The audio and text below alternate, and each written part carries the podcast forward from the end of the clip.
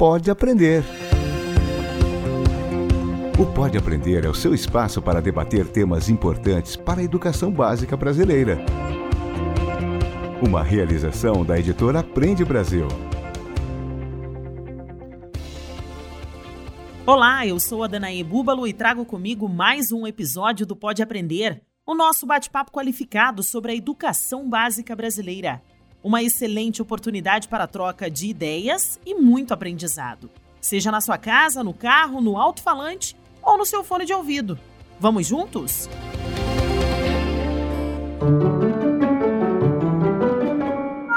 Antes era privilegiada a parte racional, o aprender, o conteúdo. E muito por causa de estudos de diversas pessoas e diversas áreas do conhecimento, a questão emocional e as interações sociais foram levadas em conta. Nós construímos a implementação do trabalho com as competências socioemocionais de maneira horizontal, em que a base principal é o diálogo. Pode Aprender quer tornar a sua jornada educacional cada vez mais enriquecedora e fazer a diferença no seu dia a dia. Por isso, convidamos você a participar de uma pesquisa que já está disponível aqui na descrição do podcast. Conte pra gente sobre a sua experiência com o Pode Aprender. Livro aberto. Aprender a se relacionar com o mundo e com os outros. É isso que se faz na escola, muito mais do que simplesmente estudar. E é por isso que, desde 2017, a Base Nacional Comum Curricular inclui as chamadas competências socioemocionais como parte dos conteúdos que devem ser trabalhados em sala de aula. O objetivo é garantir não apenas o direito à aprendizagem, mas também ao desenvolvimento humano dos estudantes.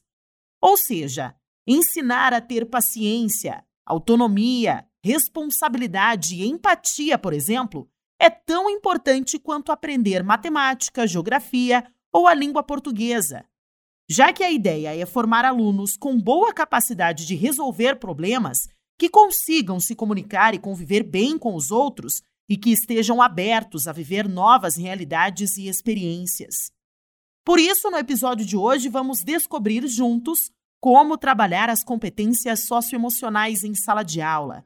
Então se prepare para suas anotações, porque é hora de se aprofundar no assunto. Pega a caneta. Trazem dicas valiosas durante o nosso bate-papo de hoje a Maíra Weber, jornalista, doutora em educação, professora universitária e palestrante. Também é autora de materiais didáticos impressos e digitais vencedora do Prêmio Jabuti 2012 como uma das autoras da coleção Linhas da Vida do programa Mundo Leitor. Além disso, é atriz e dramaturga. Participa também Leonardo de Souza Carvalho, doutorando em educação na área de psicologia e educação, é pesquisador no Laboratório de Psicologia Genética da Unicamp, atua no Núcleo de Investigação Psicopedagógica dos Problemas de Aprendizagem e Desenvolvimento e há 16 anos é docente de língua portuguesa na educação básica. Então, professores, sejam muito bem-vindos ao Pode Aprender e obrigada por aceitarem o nosso convite. Muito obrigada. Muito obrigado, agradeço a presença e a oportunidade de conversar um pouco sobre um tema tão importante. Para a gente começar o nosso bate-papo, Maíra, o que são competências socioemocionais? Claro que existe um conceito mais formal, né? Desenvolvido principalmente pela CASEL, que é um centro colaborativo para o aprendizado educacional, social e emocional. E a CASEL instituiu desde os anos 90 esse termo aprendizagem socioemocional, considerando que seria muito importante para o estudante e para a educação como um todo não olhar somente para o racional, para a aprendizagem racional, como a gente aprendeu durante tantos anos, tanto na nossa vida estudantil enquanto criança, mas como professores agora, quem tem a experiência de estar em sala de aula. E muito por causa de estudos de diversas pessoas de diversas áreas do conhecimento, a questão emocional e as interações sociais foram levadas em conta para que aconteça de fato uma aprendizagem significativa. Então, teóricos como Piaget, Vygotsky, Vallon, quando eles falam da importância da afetividade, da relação do aluno consigo mesmo e com os outros e também com a sociedade, eles já estavam falando há muito tempo sobre a importância de ser levado em conta o afeto, o afeto bom e o afeto ruim, ser afetado pelas emoções, portanto. Depois nós vemos estudos do Gardner, o psicólogo Gardner, quando ele traz as inteligências múltiplas, né, privilegiando vários tipos de inteligência que contemplam a emoção. A gente vê, por exemplo, um neurocientista mais atual, Damasio, né, e ele fala que a falta de emoção e sentimentos implicam na inexistência da racionalidade. Então, as competências socioemocionais é o privilégio da escola em termos da emoção dos alunos, do autoconhecimento, de se conhecer, de saber quais emoções ele sente, as emoções que o outro sente e reconhecer essas emoções para administrar bem esse conteúdo emocional que faz parte do nosso ser. E isso vai elevar o potencial de aprendizagem das crianças. E por que elas são tão importantes, Maíra, a ponto de fazerem então parte dessa base nacional comum curricular? Por causa desses educadores que vieram ao longo do tempo estudando né, a questão emocional, as competências socioemocionais apareceram no documento mais recente brasileiro do Ministério da Educação, que é a Base Nacional Comum Curricular, que ela torna comum o currículo de todas as escolas públicas particulares do Brasil.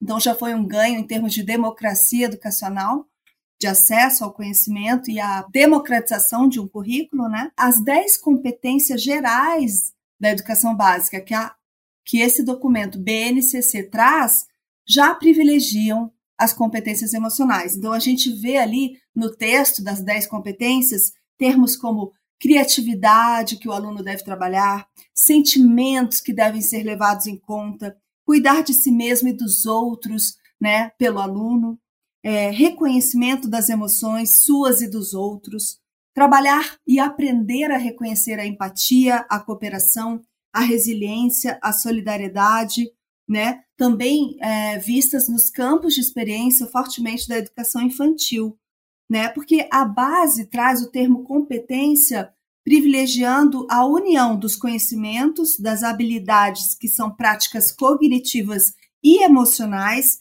e das atitudes e dos valores. Então é muito especial que a educação contemporânea esteja valorizando as emoções dos alunos, né? Quando a gente para para estudar a escola conservadora, a escola tradicional, que provavelmente todos nós professores estudamos, e passa a olhar para os paradigmas inovadores, principalmente o do Edgar Morin, esse estudioso francês que ainda está vivo, tem mais de 100 anos, ele fala do paradigma da complexidade em que a gente não está sozinho no mundo e que a escola deve privilegiar o aluno como um todo, um aluno que tem que se conhecer, mas tem que conhecer o outro e tem que conhecer o mundo em que ele vive.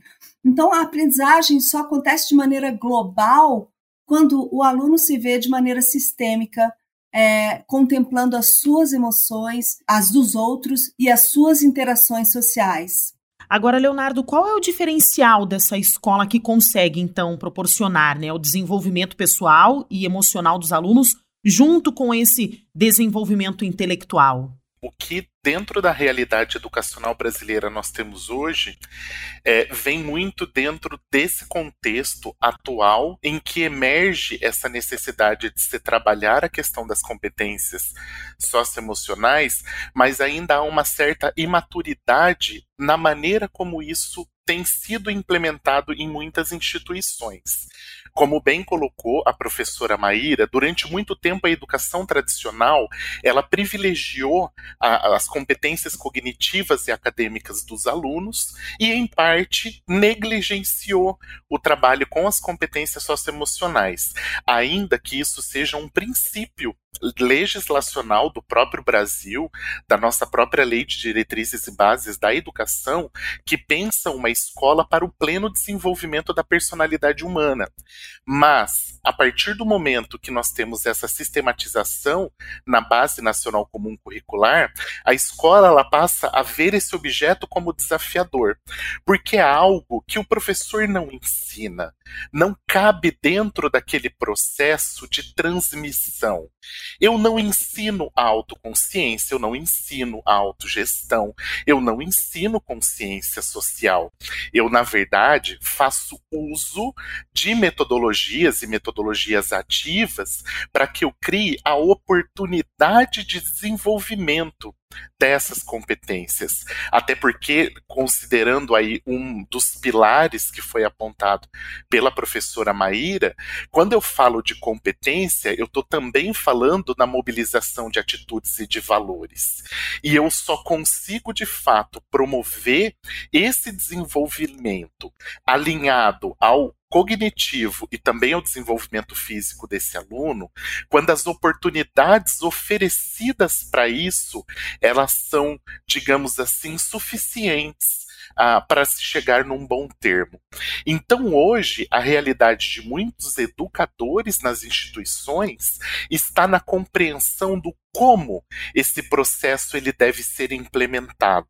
Certamente, pesquisas de professores na Universidade de São Paulo, na Universidade Estadual de Campinas e também de diversas contribuições internacionais nos colocam oportunidades como, por exemplo, trabalhar com a resolução de problemas, trabalhar com metodologias em que o aluno, de fato, sendo um protagonista, ele consiga desenvolver essas habilidades. Se nós considerarmos lá no ponto final da educação básica, no terceiro ano do ensino médio, esse aluno ter que elaborar uma proposta de intervenção no Enem para um problema de ordem social, econômica ou mesmo ambiental, e ao mesmo tempo demonstrar um respeito aos direitos humanos, já nos aponta um caminho que nós precisamos percorrer desde a educação infantil nos campos de experiência até nesse novo ensino médio em que a gente tenha que trabalhar essa questão da autogestão, de um projeto de vida e essas novas características que são impostas como um certo desafio para a educação contemporânea. É possível, então, trabalhar né, com esses temas que a gente pode dizer que são abstratos, né? Empatia, responsabilidade, a paciência, a felicidade, a alegria, mas como trazer isso para dentro da sala de aula? Como que o professor pode trabalhar isso com o aluno? Há alguns apontamentos de como isso pode ser implementado na sala de aula. E hoje nós podemos verificar que existem instituições que têm sido muito eficazes quando, por exemplo, criam assembleias para que os alunos trabalhem essa questão da tomada de decisão, inserem alunos num contexto participativo em que de fato eles passem a ser planejadores do seu próprio projeto de vida e outras situações como por exemplo o trabalho com dilemas, que foi algo que o Piaget já havia proposto e que mais tarde alguns outros estudiosos vão trazer para dentro da sala de aula, para que essas questões elas sejam dinâmicas ao ponto de, utilizando aí um neologismo, o aluno passe a experienciar essa possibilidade de desenvolvimento. Que isso não seja considerar o aluno uma tábula rasa em que eu ensino a ele a autogestão, a consciência social, a tomada de decisão, mas que eu cria a oportunidade que ele desenvolva essas características com micro situações que, na verdade, são análogas à vida dele, à vida dele enquanto adulto, ao exercício futuro da cidadania. Eu não posso tomar as decisões por ele. Eu preciso, na verdade, criar as oportunidades para que, enquanto mediador, eu consiga fazer com que ele tome essas decisões. E isso é fundamental dentro da educação quando a gente gente olha o indivíduo como protagonista desse próprio processo e não mais aquela figura, como ressaltou a professora Maíra, do professor tradicional, que é o professor que ele vai acreditar que tudo isso seja transmitido. Leonardo já trouxe alguns exemplos Eu gostaria de saber também da Maíra, né? Se tem exemplos práticos. Agora, falando da prática, do professor em sala de aula, como que ele pode elaborar projetos aí que possam incluir, então, esse desenvolvimento das competências socioemocionais, Maíra? Eu sou formada em artes cênicas, né? A primeira graduação que eu fiz. Então, eu tive muita experiência teatral. Então, eu vou defender a área da arte e da literatura, que também é a minha área de pesquisa, como áreas que colaboram muitíssimo para o trabalho prático da criança exercitar as competências socioemocionais e, portanto, aprender a se olhar e aprender a olhar o mundo e o outro e reconhecer em si mesma suas próprias emoções. Todas essas linguagens artísticas despertam no ser humano uma maneira de olhar para si, porque a arte te leva à reflexão, a arte te leva a discordar, a arte te desestabiliza para depois, talvez, estabilizar. A arte te tira do comodismo. Então, quando a professora, né, e eu sou professora, eu estou em sala de aula, quando a gente traz propostas artísticas de trabalho de construção de um texto narrativo é, ou leitura compartilhada de um livro literário, né? Ou a criação de uma cena teatral para falar sobre algum sentimento, uma cena teatral que pode ser desdobrada de uma leitura literária, de uma contação de história. Quando a gente trabalha com essas questões, a gente leva o aluno a se olhar e a experimentar emoções. A gente leva o aluno a experimentar, por exemplo, numa dramatização, numa cena dramatizada, que pode vir de um conteúdo de ciências, de matemática, de educação física, de qualquer área do conhecimento, o aluno vai se colocar numa situação de raiva, numa situação de empatia, numa situação de extrema alegria, numa situação em que ele precisa aprender, por exemplo, a ter resiliência ou a se colocar nos calçados dos outros, né? A desenvolver a empatia, portanto, então, eu costumo apostar na área artística para trabalhar essas questões socioemocionais e é assim que eu venho trabalhando, né? Por exemplo, é, todas essas cinco aprendizagens socioemocionais que os pesquisadores da Casel elencaram como importantes, né? O autoconhecimento, o autocontrole ou a autorregulação, né, que é o aprendizado de como lidar com a frustração, por exemplo, a tomada de decisões, de decisões responsáveis, que envolvem não só decisões responsáveis para si mesmo, mas para a minha coletividade, a consciência social, que aí aponta para você aprender a ter empatia, olhar para o outro, por que, que o outro tem menos recursos do que eu, ou por que, que ele tem mais recursos do que eu, por que, que eu, que tenho sete anos de idade, paro no sinaleiro e vejo uma criança de sete anos de idade mostrando uma placa escrita fome. Como eu vou sentir isso? E o que eu posso fazer pelo mundo para que essa situação se modifique, né? Por que, que existem pessoas homossexuais? Por que existem pessoas negras, pessoas brancas, indígenas? A diversidade, né, pode ser é, colocada como questão da, dessa consciência social que todos nós precisamos desenvolver. Né? As habilidades de relacionamento, dar ao aluno protagonismo, né? É, achar as lideranças numa sala de aula, aprender a trabalhar em equipe. Olha que riqueza, a gente sempre vai trabalhar em equipe em todas as profissões que a gente vem a ter. A gente tem que aprender a escutar, a falar, a colocar nessas nossas opiniões ou abrir mão da, daquilo que a gente acredita como certo. Leonardo também tem alguns exemplos práticos para contar aos nossos ouvintes? Eu tenho alguns e recentemente entrei em contato com um deles que foi de uma natureza tão desastrosa que eu o valorizei pela sua intenção. Fui convidado para analisar um desses trabalhos, que era justamente a produção de um jornal estudantil com alunos do ensino fundamental 2. E em certo momento, o professor, na tentativa de ajudar os alunos nas tomadas de decisões sobre quais textos ali produzidos iam ou não compor aquele jornal, é, o professor ele tomou uma decisão de que alguns textos não estavam adequados e por isso não integrariam esse projeto principal dos alunos. E isso foi um motivo de bastante questionamento, porque como eu trabalho tomada de decisão responsável, como eu trabalho a questão da autonomia e a questão, por exemplo, do valor da justiça, sendo que eu concentro em mim, enquanto detentor do saber, todos esses processos.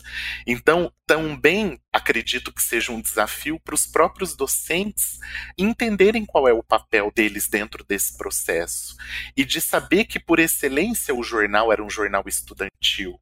Então, a função docente ali, ela estava justamente em auxiliar aqueles alunos para que eles tomassem as decisões, para que eles entendessem o contexto de circulação daquele material, para que eles entendessem ah, os diferentes níveis de linguagem que ali poderiam ser empregados e não se tornar um, um censor ou mesmo se colocar como a instância máxima. E esse processo foi completamente reformulado.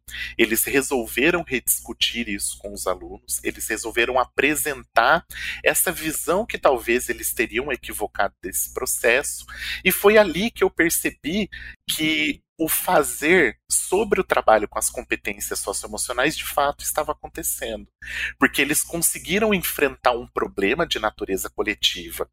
E acredito que isso não possa ficar restrito à sala de aula. Isso tenha que ser estendido a todos aqueles que frequentam o espaço escolar. Quando a gente vai falar de competências socioemocionais, a gente também está falando de adultos. A gente está falando de pessoas que participaram de processos estritamente tradicionais de educação e que agora eles têm um desafio novo pela frente. Então, é o meu gestor, sou eu enquanto professor, é o meu aluno, é aquele colega que trabalha como inspetor de pátio, é o professor da educação infantil que tem uma formação como pedagogo, mas os professores do Fundamental 2 e do Médio que são professores especialistas. Eu preciso estender isso a toda a comunidade escolar e não apenas colocar isso como algo que seja uma meta para o aluno e não uma meta para a educação como um todo. Leonardo, já no início da fala dele, trouxe um exemplo que, num primeiro momento, foi desastroso, né? Como ele mesmo citou. Como que o professor pode avaliar esse resultado e ter essa virada de chave de trazer um benefício com relação a isso, Leonardo? Eu acredito que, em primeiro lugar, é necessário um, um bom estudo teórico sobre isso, em que ele tenha, digamos assim, os alicerces necessários para poder ter uma posição crítica e reflexiva durante esse processo.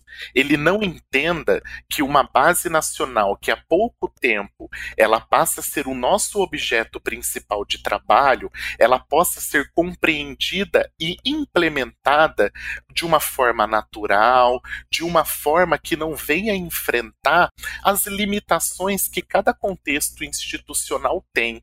Se hoje eu estou numa sala multi seriada, eu tenho uma realidade completamente diferente do meu colega que está numa escola urbana com acesso à internet e com todas essas tecnologias, e aquele outro que está numa escola rural e que às vezes os meios que ele dispõe vai necessitar que ele interprete sua própria realidade de maneira crítica.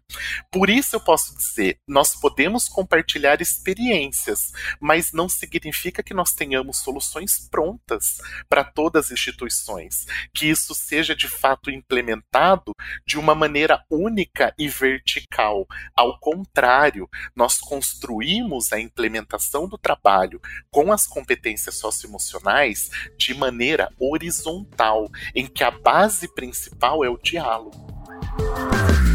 Para se inspirar. A Maíra é autora de um projeto com o Aprende Brasil, que é um e-book que será disponibilizado gratuitamente e também um baralho sobre as competências socioemocionais, e esse material vai ser lançado em breve.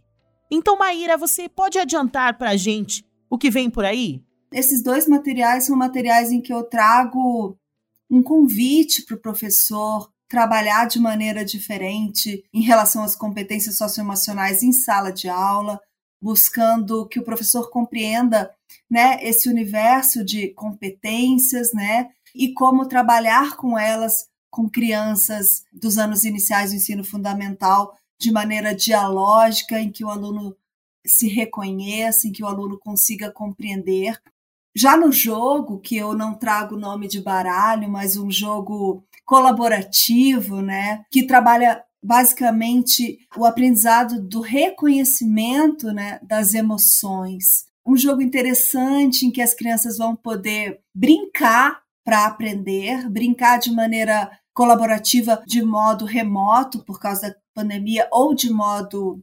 presencial, né? Trabalhando várias emoções que a criança às vezes sente e não sabe nomear. Será que eu tô com ciúme? Será que eu tô com raiva? Será que eu tô com ódio? Será que eu tô com fome? Né? Quantas crianças acham que estão com sono e os pais falam que estão tristes porque estão chorando e na verdade é sono.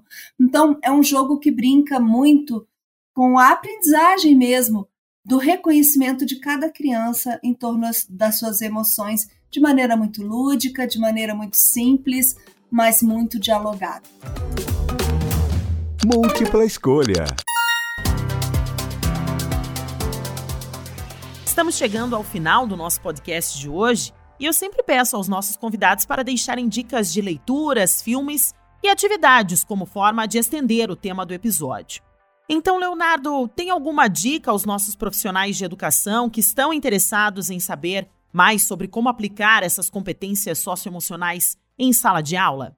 Eu vou trazer hoje três dicas aqui para vocês. Uma que é parte de um alicerce de compreensão sobre o desenvolvimento moral, que é o livro da professora Thelma Pilés de Vinha, que se chama O Educador e a Moralidade Infantil, uma visão construtivista, em que é feito todo um estudo a partir da psicologia genética sobre o desenvolvimento moral.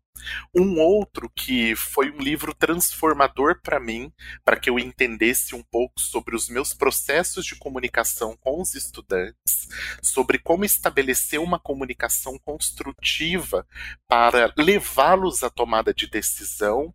É um livro da professora Adele Faber que se chama Como Falar para o Aluno Aprender, e uma outra iniciativa que eu achei bastante dinâmica e muito interessante, que é um canal no YouTube, então é um, um, material de bastante acesso público, de um grupo de estudiosas da questão do desenvolvimento socioemocional, chamado Conviver e Mais.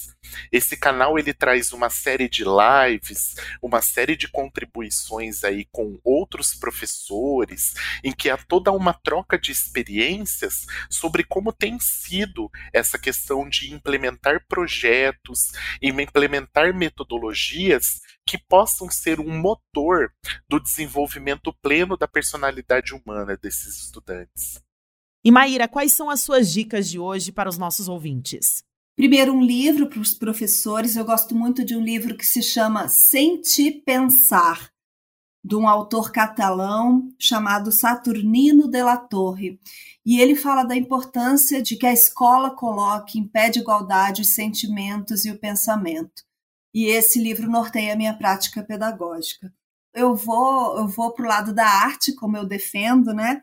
Eu acho que os professores e as professoras poderiam assistir o filme Invictus, é, do Clint Eastwood, que conta a história, um episódio do Nelson Mandela, o trabalho de equipe e do esporte foi muito importante para a união do país como um todo, né, da África do Sul. É, indico o filme A Vida é Bela para os professores, um filme muito bonito que fala sobre o Holocausto, né, e o papel de um pai querendo preservar as emoções do filho em meio a um campo de concentração é, e para as crianças, o filme Extraordinário, um filme em que uma criança nasce com um problema que deforma a face dela e ela vai crescendo com aquele problema, mesmo tendo feito diversas cirurgias. E quando essa criança passa a atuar né, no contexto escolar, passa a interagir com seus pares, ela se depara com as emoções que ela sente e com as emoções de, dos outros personagens que convivem com ela. Então, é um filme muito bonito também. Diversão para casa. Maíra, gostaria de deixar algum contato para quem quiser conversar contigo e até mesmo estender a nossa conversa, fazer uma troca de experiência? Sim, eu tenho dois Instagrams. Um se chama Arte Maíra Weber e o outro se chama Professora Mairarte, tudo junto. A gente pode se falar por ali. E Leonardo, para quem tiver interesse em estender essa conversa contigo, qual é o seu canal mais fácil de comunicação? acredito que seja possível entrar em contato pelo meu e-mail, é leocrevelario@gmail.com, até porque eu estou em atuação na sala de aula, então eu fico bastante tempo aí junto com os estudantes e espero em alguns instantes, intervalos e tudo mais, conseguir responder aí caso tenha algumas dúvidas ou alguns diálogos interessantes para a gente poder estabelecer. Perfeito. Mais uma vez, muito obrigada, Maíra. Muito obrigada, Leonardo. Agradeço muito, adorei conhecer o professor Leonardo e vocês da equipe. Muito obrigada. Agradeço também essa oportunidade de falar sobre esse tema. Acho bastante interessante conversar sobre algo que é bastante desafiador e atual para os professores neste momento. O Pode Aprender agradece a participação dos convidados e obrigada a você que nos acompanhou em mais um bate-papo qualificado sobre a educação básica brasileira. Para comentários e sugestões, basta enviar um e-mail para aprendebrasil@positivo.com.br. Acompanhe os próximos episódios do Pode Aprender na sua plataforma de podcast preferida, nas redes sociais e no site Aprende Brasil. Até mais! Com produção e edição de banca do podcast. O Pode Aprender é uma iniciativa da editora Aprende Brasil um futuro melhor por meio da educação.